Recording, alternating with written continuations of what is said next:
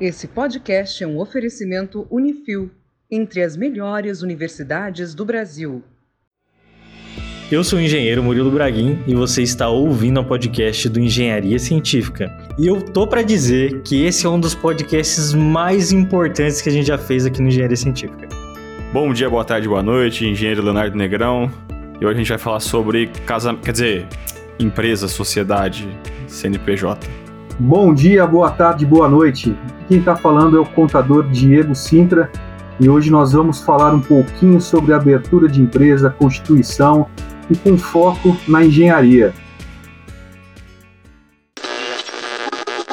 Se você é empreendedor ou uma pessoa de negócios, é natural que talvez não dê muita atenção para a contabilidade da sua empresa, por uma razão muito simples. Existem outros aspectos muito mais apaixonantes no dia a dia dos negócios, como por exemplo, cuidar da marca do negócio, da relação com o seu consumidor, o preço do seu produto, a estratégia de vendas, a divulgação, a liderança das pessoas, aspectos muito mais emocionais, muito menos racionais do que a contabilidade que nutrem o dia a dia do empreendedor.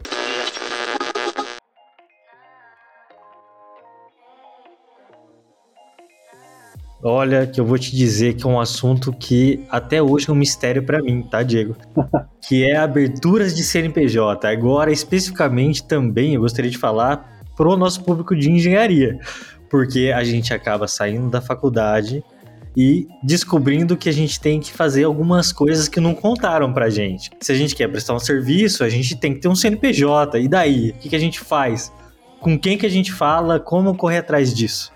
Então a ideia desse podcast é falar dessa forma. Tá. a gente assim, se forma sem saber o que é um XML, cara. Ah, paz, mas eu vou te falar que até no curso de contábeis, quando a gente sai, a gente fala assim: a gente vai dominar o mundo que tá aqui na nossa mão. A hora que você pega a primeira empresa, você fala, mas caramba, não falaram, né? Como que eu falo bom dia pro cliente? é, então isso é natural. A gente aprende a parte técnica, mas a parte prática é só na, na, na, na paulada do dia a dia mesmo. É, então, isso aí. Diego, você pode se apresentar para a gente aqui no começo do podcast, por favor? Meu nome é Diego Sintra Feijó, eu sou contador, sou bacharel em ciências contábeis, tenho especialização em direito tributário e em contabilidade tributária, especialização em contabilidade previdenciária e em auditoria e perícia contábil. Uh, sou despachante aduaneiro, sou contador responsável por um, por um escritório aqui na nossa cidade, Londrina, a Complan, e nós temos, nós trabalhamos com importação e exportação também. Hoje a prática da nossa atividade, hoje a gente exerce em Londrina, Paraná, São Paulo, em vários estados, estamos aí há 15 anos no mercado. Inclusive, é o escritório que faz a minha contabilidade, onde eu abri o meu CNPJ e resolve a minha vida. Eu só vou falar isso. só tem elogios para falar da Complan e toda a equipe. Olha, parabéns, sério mesmo. Eu acho que isso é conflito de interesse, cara. Conflito de interesse, né? eu tô falando aqui é verdade, gente. Não é nem merchandising, isso é sério mesmo. A Complan é muito boa. Você tá procurando um contador aqui em Londrina, não tem erro, cara. Vai, vai com eles lá que eles vão salvar salvar a vida de uma maneira incrível. Meu Deus, o, o cash vai ser alto, hein? Depois a gente acerta. Mais uma, uma frase que, é, que eu, eu gosto de, de, de brincar, falar sério brincando com os clientes, né? E uma frase que uso bastante é assim: Eu quero que você se preocupe em trabalhar e ganhar dinheiro. Deixe que a parte chata de é, resolver problemas com órgãos públicos, deixe com a gente isso, né? Por quê? Porque é bem isso. É, é fácil para gente que está no dia a dia, na rotina. Mas para você que é nosso cliente, você sabe que não que tem muita dúvida, né? Que surge. Então, essa ideia é auxiliar vocês nesse, nisso mesmo.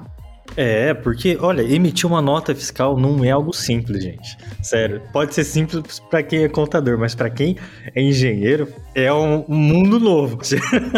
e eu sei que quem tem domínio disso sabe de tudo que existe por trás desse processo, né? Que eu acho que isso que é o importante da gente falar aqui nesse podcast. Exato. Eu gosto de falar que a gente não presta consultoria, a gente presta assessoria. A gente não gosta de falar faz isso. A gente fala faz e vamos fazer juntos. Mas o importante é pensar que existe um trabalho antes de se abrir uma empresa, né, de pensar como que vai ser o método de abertura de empresa e também depois que uma empresa está aberta, ela existem mudanças que por, durante o ao, ao, decorrer das atividades a gente tem que pegar, sentar com vocês, um por um e falar, ó, hoje você está fazendo dessa forma, um trabalho dessa forma, vamos mudar assim, mudar assado. Tudo tem que ter um planejamento, mas o planejamento também muda no decorrer do, do das atividades aí. Porque toda empresa é diferente, né? Não, existem aquelas coisas que são padrões, mas não tem muita escapatória, né, Diego? Você vai ter que falar com o empresário, vai ter que entender o que, que ele quer fazer. A empresa se abre quando existe uma intenção de venda de algum serviço. Cabe aconselhar esse empresário a se adequar da melhor forma possível. Né? É, porque vamos pensar o seguinte: chega o Murilo, chega no escritório e fala assim: Diego, é, eu como engenheiro, eu preciso abrir uma empresa. Eu quero abrir uma empresa. É, é a frase que todo mundo usa. Inclusive você falou isso para mim também, né, na época. Diego, eu quero abrir uma empresa. O que ele tem que fazer? mas você quer ou você precisa? Por quê? Né? Você vai usar de que forma? Qual que é o, o, a intenção de você ter essa empresa? Então, lógico, eu não sou, eu sou contador, eu não sou engenheiro. Eu não consigo falar assim, pô, é, você quer abrir uma empresa? Abre uma empresa dessa forma que você vai colocar uma barra de ferro, um concreto, um tijolo, o muro está pronto. Não, eu então eu tenho que entender primeiro como que é a, a operação de empresa por empresa, seja um que está vendendo um vestuário, seja uma indústria, seja um prestador de serviço. Então a gente precisa entender o que, que é que o, que o cliente ele pretende, qual que é o, o objeto final dele, o que, que ele quer buscar. Né? Você consegue falar para gente, Diego, quais são as empresas que existem, os tipos e os enquadramentos? Então, primeiro que a gente tem três modelos de empresas, que são os prestadores de serviços, os comércios e as indústrias. Sendo que também uma indústria pode ser prestadora de serviço e comércio, um comércio pode ser prestador de serviço e comércio, e assim vai. Né? Temos vários exemplos. Posso dar um exemplo de um, de um pintor, só que ele, ele compra, vende tinta e presta o serviço. O engenheiro ele presta o serviço, mas nada impede de se ter um depósito de material de construção. Né? Então são exemplos que acontecem na, no cotidiano, nosso dia a dia, na realidade. Então vamos abrir uma empresa, existem esses três tipos de serviço, o serviço, comércio e indústria, os três tipos de tributação, simples, presumido e real. O que, que é isso, gente? O que, que é lucro presumido, o que, que é lucro real? Ó, pegue um caderno de anotações, hein? Eu já abri aqui meu bloco de notas.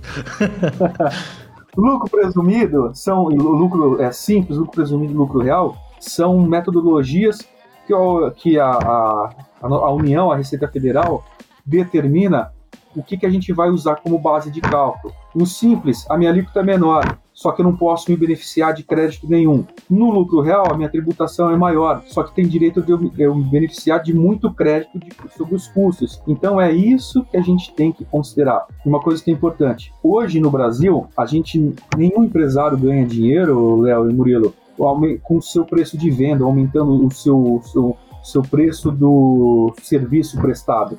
Porque vamos fazer uma comparação básica. Eu estou vendendo, vou te ver o que eu tenho aqui na minha frente. Eu tenho uma caneta. Então eu estou vendendo a minha caneta a dois reais, porque essa caneta vai que vai anotar a prancheta do projeto do engenheiro. Então o engenheiro ele vai chegar na minha loja e falar assim, ó, eu quero, eu vou comprar essa caneta dois reais. Só que eu como dono de loja, eu não estou ganhando dinheiro. O que, que eu vou fazer? Então vou vender a 2,50. Eu vou ganhar mais dinheiro? Aparentemente de forma errada, eu vou. Por que, que eu falo de forma errada? Porque a gente pensa que vai ganhar mais. Só que ao invés de você vender por 2,50, o seu cliente ele vai deixar de comprar na sua papelaria e vai comprar no concorrente por mais barato. Então, onde que se ganha dinheiro no Brasil? Com custo baixo. Né? Você realizando uma, um serviço de qualidade, lógico, não é prostituir o seu serviço, né? Mas para você poder ter valor, é, preço concorrente e atraente no mercado, a gente tem que reduzir os nossos custos, né? Então, isso que é o contexto, é, o que eu englobo no, no geral para o cliente. Jogo a sementinha do amor ali, que eu sempre brinco, pessoa vai plantar e aí a gente colhe depois os frutos.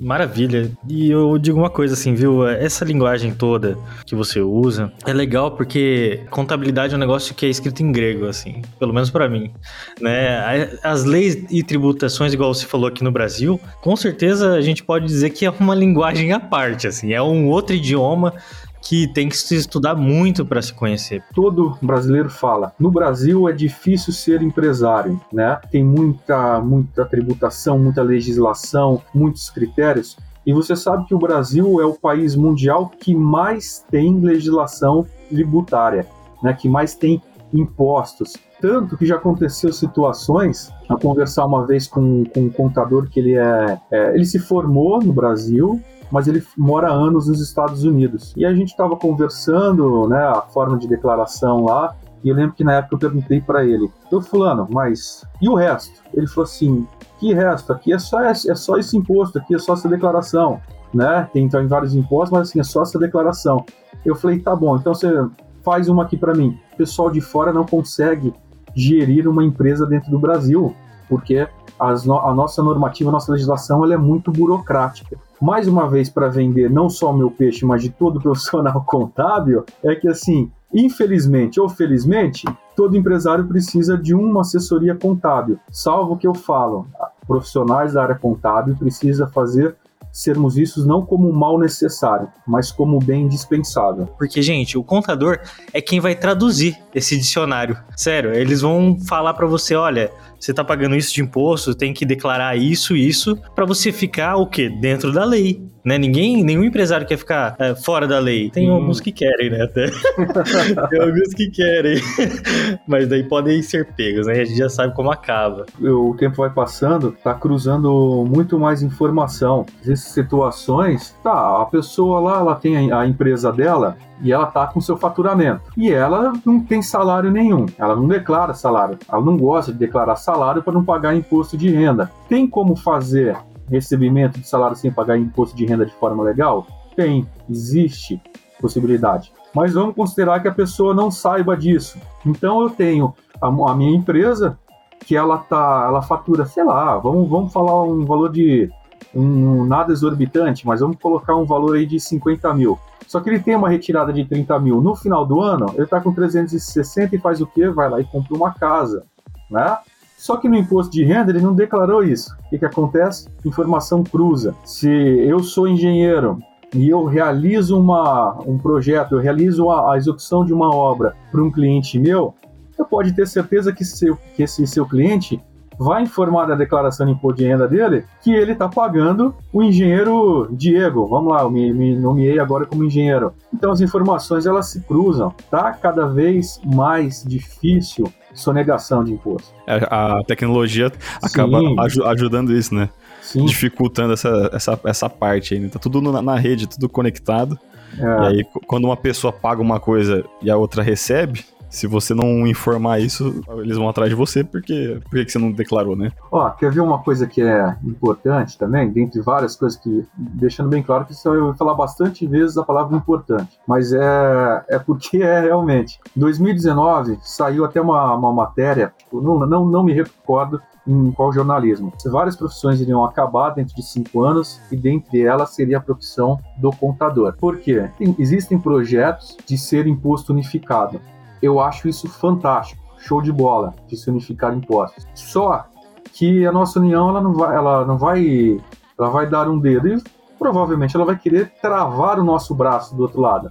Não estou dizendo que isso é errado, mas estou dizendo que facilita de um lado e cobra mais do outro. E nesse momento, em 2019, eu, para ser bem sincero, não fiquei nem um pouco preocupado, eu fiquei até entusiasmado, porque quando que isso poderia acabar? Se a gente não se moderniza e se a gente não avança junto com a tecnologia. Isso não só na área contábil, isso em todas as profissões. Fala uma coisa, vocês dois, vocês vão é, medir uma área na trena ou na régua aquela que tem uma, uma luzinha na ponta, esqueci o nome agora? É, quanto mais tecnologia, melhor. Então, mais facilidade, melhor. Né? Já pensou se a gente falasse que a treina ia acabar e o engenheiro ia acabar junto? Né? Não, não, não faz sentido. É, essa história de que vai acabar é uma balela, viu? Para tudo. A gente tem que entender que não é acabar, é transformar. É, as coisas transformam. Você tem que saber, saber acompanhar os movimentos, né, que vão acontecendo, né? Exato, exatamente. Aí a gente tem que, que ir evoluindo junto. É isso. Diego, sabe o que eu queria fazer aqui nesse podcast? Eu queria fazer uma espécie de uma simulação. Legal. Vamos dizer assim, olha, eu sou engenheiro, acabei de me formar agora e pretendo trabalhar como projetista estrutural, abrir minha própria empresa. Então, tá, é, é, o item 3 da pauta aqui. É quais os primeiros passos para abrir uma empresa após você comprar saveiro e comprar um celular? Kit do engenheiro básico, é esse aí. é, eu entendi a analogia, eu ia falar isso. Tinha que ser um Uno com uma escada em cima. Porque ela ganha até potência o carro, né? Com a é, escada é, em cima, né, cara? É mais eficiência, né? Mais eficiência aerodinâmica, com certeza. Eu desafio aqui o engenheiro mecânico a explicar a eficiência de um Uno com uma escada em cima. Mas. Não, eu entendi, eu achei bem, bem legal aqui a analogia que você fez, que é uma analogia essa, eu não sei se vocês criaram essa analogia ou se é padrão do, do engenheiro, porque na contabilidade a gente tem uma analogia assim também, quando a gente se forma. Casar ou comprar uma bicicleta? porque você tem a opção de gastar o seu dinheiro no casamento, você compra uma bicicleta e vai viver a vida. E aqui, essa analogia que vocês fizeram, né? Qual que é o passo a passo após comprar a Saveiro e o celular? Se eu tiver errado, vocês me corrijam. Mas imagina que a analogia seria: sou engenheiro, sou formado, preciso entrar agora, uh, colocar o meu pé na terra, e qual que é a minha primeira ferramenta de trabalho? Eu preciso ter uma Saveiro e ter o celular, né? Então, para você ter a Saveiro e o celular, você, enquanto você não tem empresa, você vai comprar à vista ou vai financiar em algum banco a sua Saveiro, né? E o celular a gente compra em 12 vezes sem juros em várias lojas de departamento aí. Eu não vou querer ficar fazendo propaganda de ninguém, né? Mas tem, tem essa possibilidade. Então, eu vou falar uma coisa para vocês. Eu vou falar o passo a passo só que eu gostaria até que, se vocês me permitirem, no, no final, eu abrir um pouquinho a, a cabeça dos novos profissionais que estão saindo no mercado de coisas que podem ser feitas. Não vou entregar mastigado, mas vou dar dicas, né, se me permitirem. Então vamos fazer uma sociedade aqui. Então o Léo tem a Saveiro e o Murilo tem um celular Nokia 8510, aquele sem que não é um smartphone. Aquele que resiste à obra. que resiste à obra, exatamente. Às vezes ele vira a obra também, tijolo. e aí vocês vão se formaram, tá, tá, tá na, na, prática da atividade, e, co, e costumeiramente vocês estão. Um vizinho pega e pede: Você faz uma obra aqui para mim? Faço. Você vai lá e entrega um recibo como pessoa física antes de chegar na empresa, tá? Você vai estar, tá, então gerou uma nota para ele, você está todo feliz, nossa, que legal, trabalhei, tô, recebi 30 mil reais, vamos supor que seja limpo, né, líquido esses 30 mil reais. A pessoa física ela paga 27,5% de imposto de renda. Só que ela ouviu, porque teve algum parente distante, que falou para ela que, que empresa é caro ter empresa. Provavelmente alguém que, né, ou tem a sua empresa e é frustrado ou nunca teve. E, exatamente. Porque é, eu acho que é mais é por frustração, tá, tá, Murilo? Porque tem esse aquele negócio, ah, eu gasto 10 reais para abrir e gasto 20. Vou deixar esse assunto estou fazendo a minha pauta aqui paralelo, tá? Para falar no, no final. Mas é, então vocês chegaram, vamos abrir uma, vamos constituir uma sociedade. Então, como eu falei, existe o empresário individual. Quem é o empresário individual? Já está falando o nome, é quem trabalha sozinho. Até 2012 existia o empresário individual, a empresa limitada e as SAs. As SAs é quando são grandes grupos, tem vários investidores, né? Então vamos tratar então nesses dois primeiros pontos, o empresário individual e, a, e as limitadas. A limitada era para quem tem dois sócios ou mais. O que que acontecia para quem tinha essas duas empresas? Por que, que as pessoas buscavam ter empresas limitadas? Não é por questão tributária e nunca foi por questão tributária foi mais por questão financeira, bancária. Por quê? Os bancos eram assim. Para você ter crédito bancário, você teria que ter. Era melhor para quem tinha uma empresa limitada, porque um acaba sendo avalista do outro, junta patrimônio para garantia. E o empresário individual, a não ser que ele tivesse um avalista. Quem que gosta de ser avalista de alguém? É raro, hein? Você achar alguém que gosta de ser avalista de alguém. Então os bancos liberavam créditos para quem era empresa limitada. E detalhe, tá? Se você tinha uma empresa limitada, um sócio queria sair e entrar outro, era só fazer uma alteração contratual, alterar nos órgãos públicos e entrar. Empresário individual não tinha esse direito. Ele era obrigado a fechar a empresa, não podia passar para outra pessoa. Só que aí, isso eu já falei da parte como uma parte fiscal, mas vamos voltar lá para a questão financeira e bancária que, que os bancos começaram a ver? Além de ter limitações de novas aberturas e, e, e créditos, surgia uma situação que era o seguinte: eu tenho meu capital social. O que, que é o capital social? É um valor que você diz que você tem aplicado na empresa, seja uma saveiro, seja um celular, seja um dinheiro que você vai deixar corrente ali. Então, a pessoa colocava lá no capital social, tem um capital social de 20 mil reais para constituir uma empresa, que a Saveiro custa 19,600 e o celular custa 400. Ok, ia para o banco, ia movimentando, ia passar o tempo, o gerente do banco ia liberando 20 mil, 30, 40, 100, 200 mil de limite. Dava um tempo depois, muitos bancos eles foram prejudicados, porque as pessoas não pagavam esses empréstimos, os bancos foram entrar ajuizando ações para recebimento, e sabe o que, que acontecia? Os devedores, os clientes, os empresários ganhavam as ações porque se basearam que ele falou que ele garantia 20 mil, ninguém mandou o banco liberar 200 mil para ele. Ou seja, Olha só. Ele ainda ficou com 180 mil e ganhou muita ação. Com isso, foi passando o tempo, aí já em 2016, criaram-se as empresas Eireles. Mudou que o empresário individual agora pode fazer uma alteração contratual e ter sócio, transformar ela numa limitada. A limitada pode virar individual e por aí vai. Mas criou-se também a figura da empresa Eireli. O que é a Eireli? É um empresário individual, normal, de responsabilidade limitada, que significa que, primeiro ponto, para você construir uma empresa, você tem que dizer que você tem 100 salários mínimos. Se tem ou não tem, meu amigo, o problema é seu, é meu, é nosso, tá? A gente falou que a gente tem. Então, o banco abre a questão bancária, financeira, tudo, libera o crédito. O João abriu a conta dizendo que tinha 100 mil. Pegou 150 mil. O que, que o banco faz? ele podia travar só uh, o CNPJ desse empresário. Com a Eireli, ele está assegurando e dando direito para travar todos os bens da pessoa jurídica e todos os bens da pessoa física. Não é nem por questão tributária, é mais por questão, por questão jurídica. E a Receita viu que exigir que todo brasileiro que queira abrir uma empresa individual como Eireli, pedir que ela tenha 100 salários mínimos, meu amigo, é difícil achar hoje com tanta facilidade quem tem 100 salários mínimos parados, hein? Eu, para ser bem sincero, eu acho que assim, o percentual do brasileiro que tem 100, nem quem tem muito dinheiro não deixa parado, vai deixar investindo, né?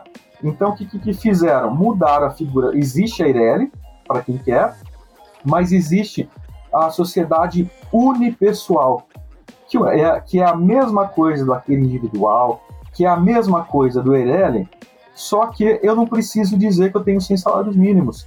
Eu posso dizer que eu tenho, sei lá, 5 mil reais para comprar um computador só e vou trabalhar de casa.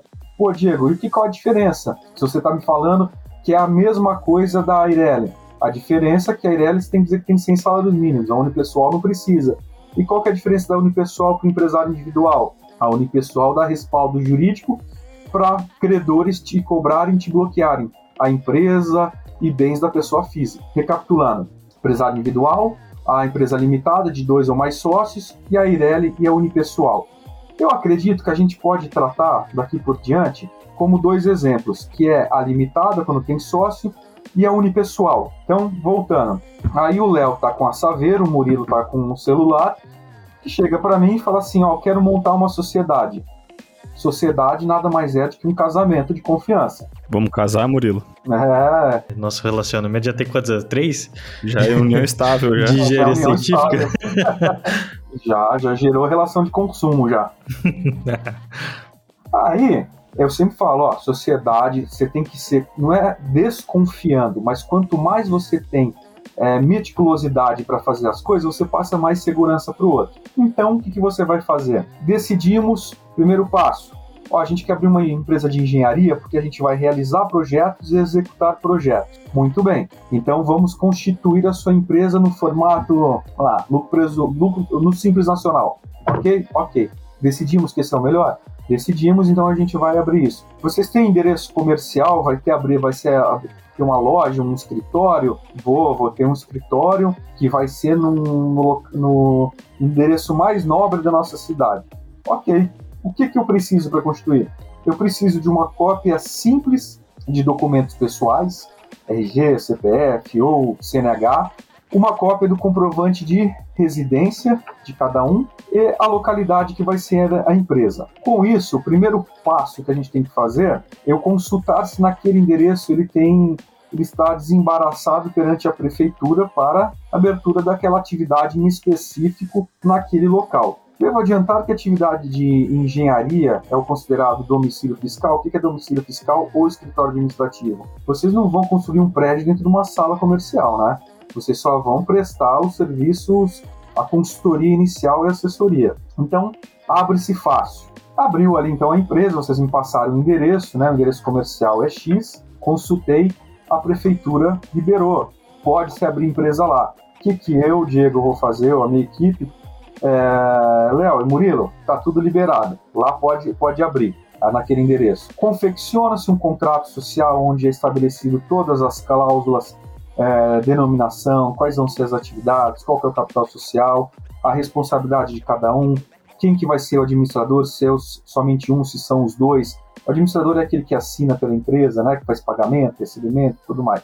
Confeccionado esse contrato, assinado pelos sócios, hoje, com a graça de nosso santo Deus, é tudo sistema digitalizado e sistemas que se comunicam, junta comercial, prefeitura, Receita Federal, Previdência, Receita Estadual. Não foi sempre assim, tá, gente? Tempinho atrás eu tinha que escrever na folha de Word tinha que ir em cartório, eu não gosto de cartório. É, tinha que ir em cartório. Aí o cartório via que tava alguma coisa errada, você tinha que voltar. Isso demorava 20 dias para ele falar.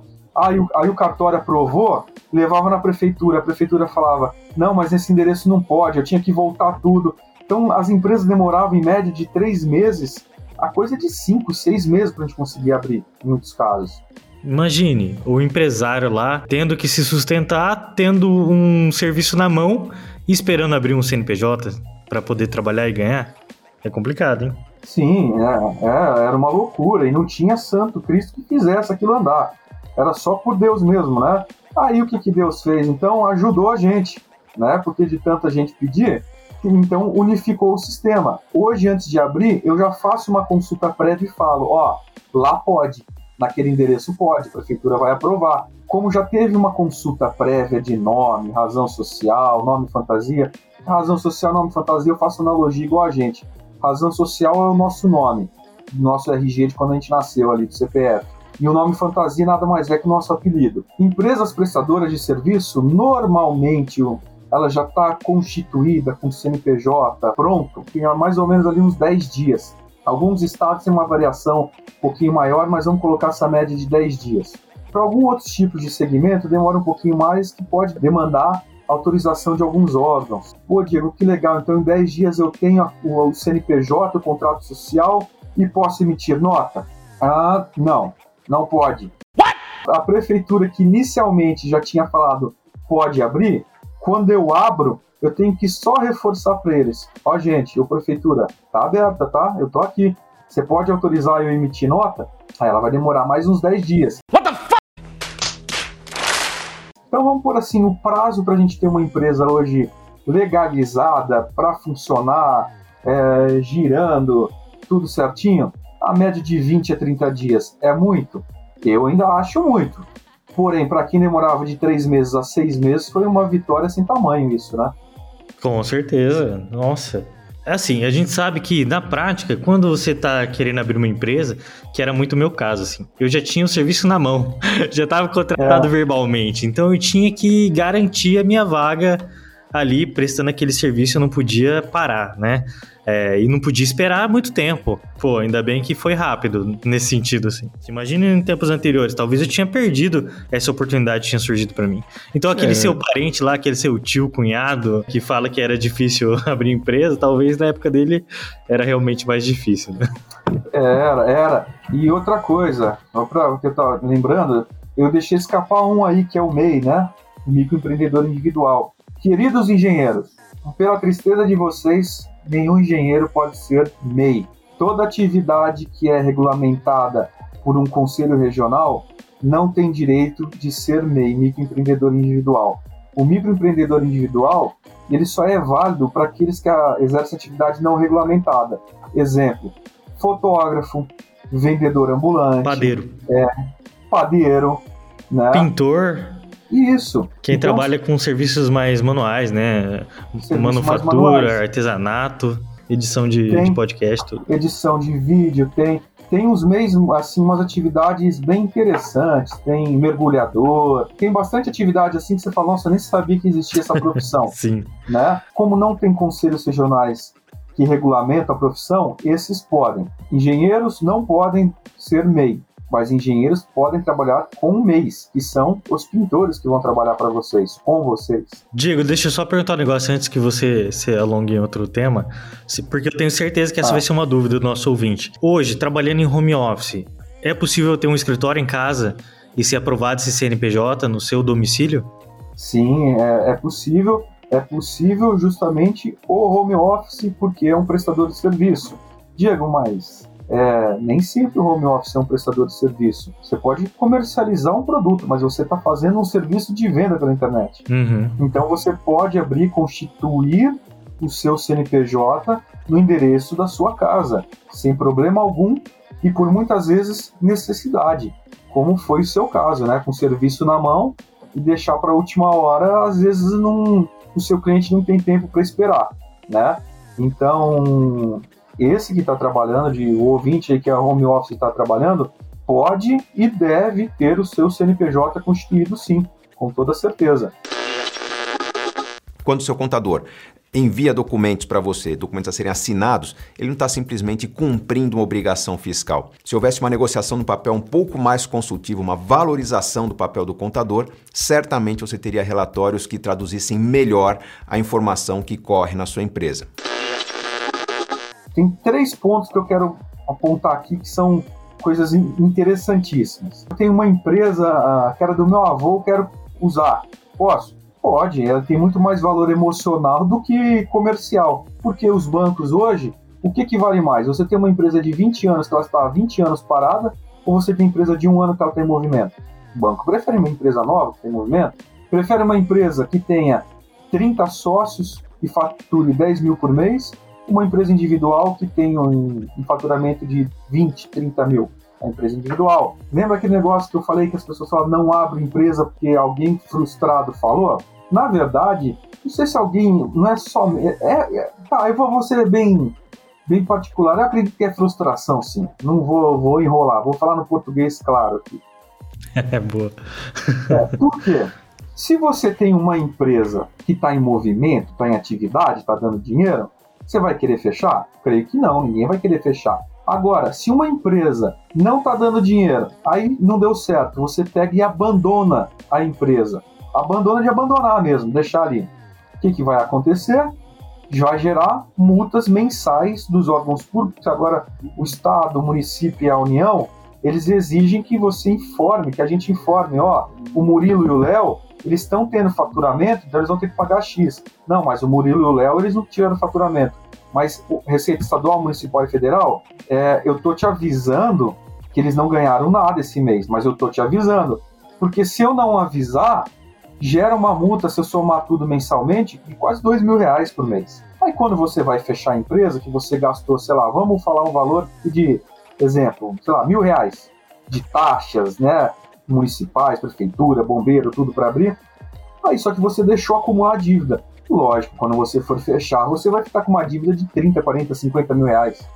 Porque para você fechar uma empresa, ela é o mesmo custo de abrir, exatamente o mesmo custo. Agora, se você deixa virar bola de neve, aí lógico que vai virar 10, 20, 30, 60 vezes mais caro.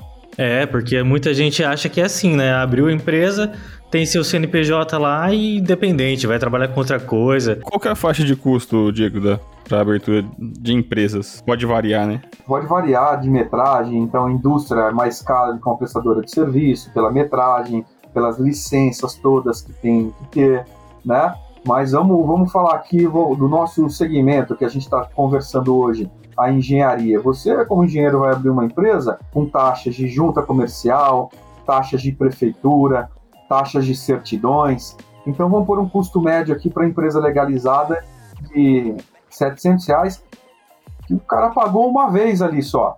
Ele não tem esse custo todo ano, né? Ele pagou uma vez para abrir, tá? Então, uma vez por ano, o que, que tem? A prefeitura ela vai e cobra uma taxa anual ali de, de vistoria, mas é praticamente 10, 15% desse valor do, do, do valor de abertura, sabe? É importante dizer isso porque, olha, você que está ouvindo a gente aqui, você quer abrir a empresa, reserva uma parte para pagar isso já, porque é necessário. Você lembra que o exemplo que eu falei de como pessoa física, você vai emitir uma nota de 10 mil reais. Você paga de imposto ali numa tabela progressiva de 15 a 27,5% de imposto. Agora, o empresário que está com a sua empresa ali, emitiu uma nota de 10, ele paga 6% de imposto. Em resumo, olha a economia que se faz tendo uma empresa. Exatamente. Entendeu? O se ter uma empresa é sinônimo de legalidade, economia, de estruturação, tá? Porque você fazendo isso, você está se capitalizando mais como pessoa física para o lucro que você teve lá, você vai distribuir para você e de uma possibilidade de uma evolução, né, Diego? A pessoa que é empregada, eu sei que, gente, tem dois perfis profissionais mesmo, mas a pessoa que é empregada, ela tá limitada ao seu reajuste salarial, ela tá limitada àquilo ali, àquela vida, né? Agora, uma pessoa que é empresário, ele pode hoje prestar um serviço de 10 mil e mês que vem começar a prestar, ter dois clientes, vai ter 20 mil no próximo mês. E isso abre um leque muito grande, né? Abre um leque gigantesco. Quando você é empregado, você é fornecedor de um cliente só. Quando você é empresário, você pode ter uma gama de clientes. Depende de você, do seu serviço, do seu esforço, mas você pode ir derivando esse ganho infinitamente, o tanto que você quiser. É. Na verdade, tem um limite, né? Exato. né? Você tem um limite para passar de microempresa para uma média empresa, uma empresa grande. Né? Você tem um teto anual de ganho, né? É, eu devo confessar, que Murilo, que logo logo, quando vocês atingirem os 4 milhões Poxa 800, vida. aí, Léo, olha só, olha só. A, a, gente tem essa condição aí de, de, de desenquadramento. Mas com certeza, são esse, é isso que eu falo para o cliente. Não pensa que é assim, pô, eu vou ter mais imposto para pagar. Não, você não vai ter mais imposto para pagar, você vai estar pagando menos que se fosse pessoa física, recebendo por pessoa física e você fica muito mais visto, né? Como empresário, como tendo uma empresa, né? Então você fica muito mais bem visto no mercado, sem, sem dúvida alguma. E quando a gente está falando de 2021, que tudo ficou digital, e a gente já entrevistou vários engenheiros aqui, várias pessoas que trabalham globalmente, no Brasil inteiro, sabe? A pessoa é projetista, por exemplo, aqui em Londrina, e projeta para Portugal, para o Canadá, sabe? é disso que a gente está falando. É isso esse empresário e você poder exponenciar o seu serviço, né? E, pô, pensa o seguinte: no, quando você é empregado, você está fazendo 100% do seu esforço para uma tarefa, né? Um serviço. Quando você é empresário, você pode ter várias pessoas junto com você atendendo vários clientes. Eu não sei como que o profissional de engenharia vai enxergar isso que eu vou falar agora, né?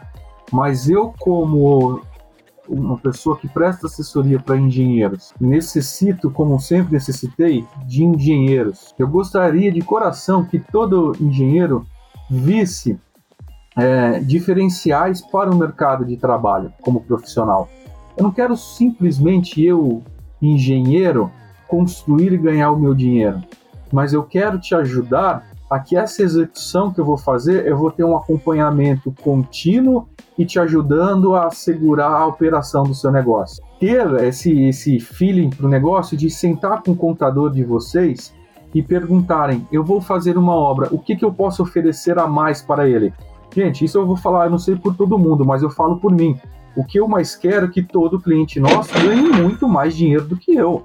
Porque ganhando muito mais dinheiro, vocês Verdade. vão me pagar sem sentir, né? Então, assim, eu vou receber ninguém vai reclamar. Então, usem, usem os contadores de vocês para ajudarem a auxiliar, abre, abrir uma SPE, que é o método de negócio, uma SCP. Eu não vou me aprofundar tanto que é um, é um, é um conteúdo um pouquinho mais complexo e acaba chegando, ficando chato até, tá, gente?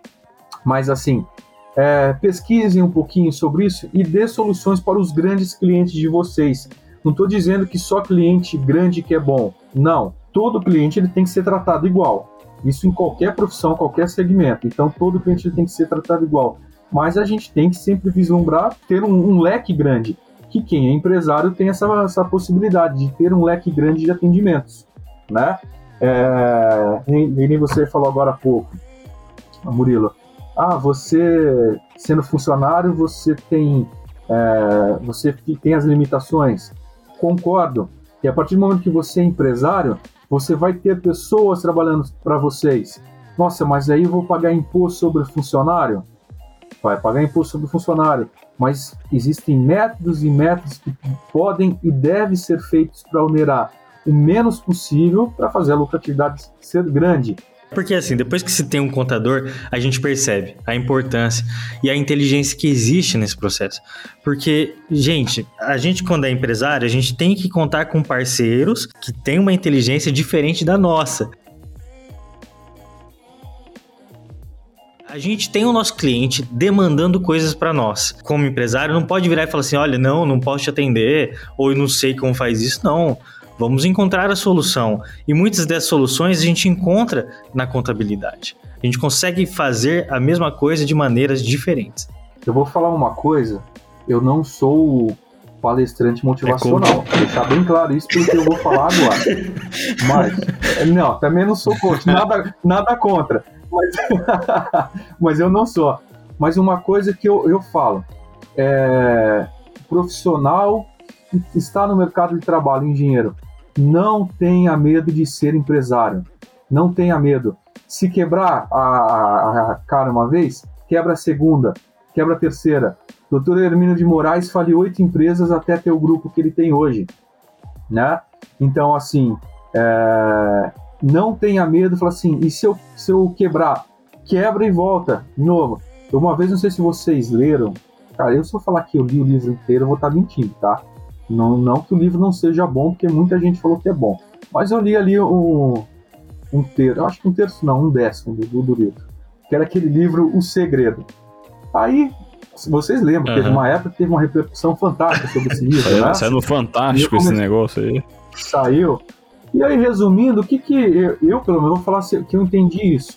Se alguém tiver algum conhecimento aí psicológico que possa me ensinar o contrário, eu fico à disposição. Mas eu entendi que nada mais é que você colocar na cabeça aquela frase que coach fala: eu quero, eu posso, eu sou capaz. Esse que fez tanto sucesso nada mais era aquilo. Você ter a força de vontade. Não tenham medo de serem empresários, qualifiquem e mete a cara sem medo. A gente está aqui no Engenharia Científica de portas abertas para todo mundo que quiser falar com a gente para todos os empresários que estão ouvindo, se quiser entrar em contato com a gente agora, manda mensagem no nosso Instagram, no nosso WhatsApp, vai no nosso site, tem lá os nossos contatos. Fala com a gente, vamos movimentar esse mercado de uma maneira diferente, vamos transformar o jeito que a gente leva a informação que sai da sua empresa, ou da sua pesquisa, ou da sua universidade para as outras pessoas e falar que você existe, falar que você está aí no mercado, que quer conquistar o seu espaço, né? Exatamente, aparecer, né? Aquela famosa frase, né? Quem não é visto não é lembrado. It ends here.